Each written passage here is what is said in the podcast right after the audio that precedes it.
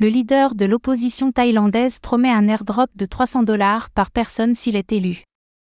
L'opposition thaïlandaise est en train de préparer une mesure ambitieuse en cas de victoire législative lors des élections du mois prochain.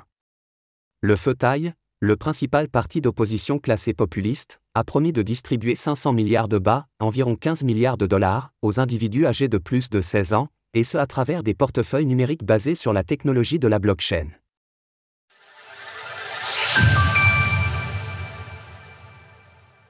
L'opposition thaïlandaise prépare un airdrop en cas de victoire législative. Le Feu le principal parti d'opposition thaïlandais classé populiste, promet de distribuer 500 milliards de bas, environ 15 milliards de dollars, s'il remportait les élections du mois prochain. Cela reviendrait à distribuer 10 000 bas, environ 300 dollars, dans un premier temps à 55 millions de personnes, l'offre ne concernant que les individus âgés de plus de 16 ans. Sans préciser combien, le dirigeant du comité politique du fauteuil a également annoncé que davantage d'argent serait distribué les mois suivant une hypothétique arrivée au pouvoir du parti. La grande surprise, c'est que selon l'annonce du fauteuil, les bas dont nous parlons ici seront distribués à travers des portefeuilles numériques grâce à la technologie de la blockchain.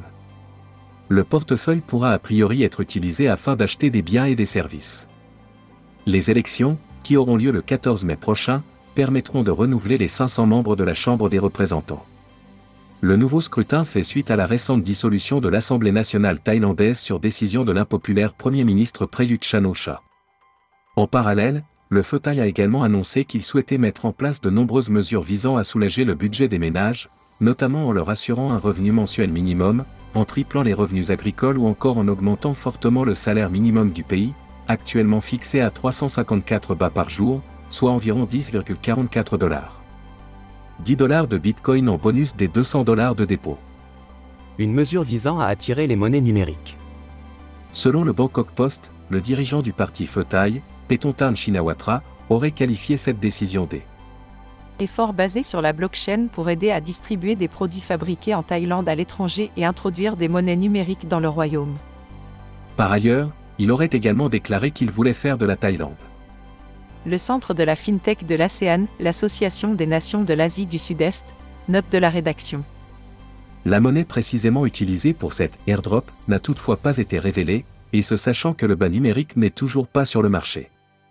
Malgré tout, une étude de Chainalysis menée en 2022 classait la Thaïlande comme huitième pays le plus favorable aux crypto-monnaies. Reste à savoir si le pays sera capable d'assumer une telle dépense, bien que l'initiative soit louable. Effectivement, certains commentateurs ont souligné qu'une telle mesure pourrait également avoir pour effet d'alourdir la dette de l'État et ainsi d'encourager l'inflation. Selon un récent sondage mené par Reuters, le parti Fauteuil attirerait actuellement 46% des voix. Retrouvez toutes les actualités crypto sur le site cryptost.fr.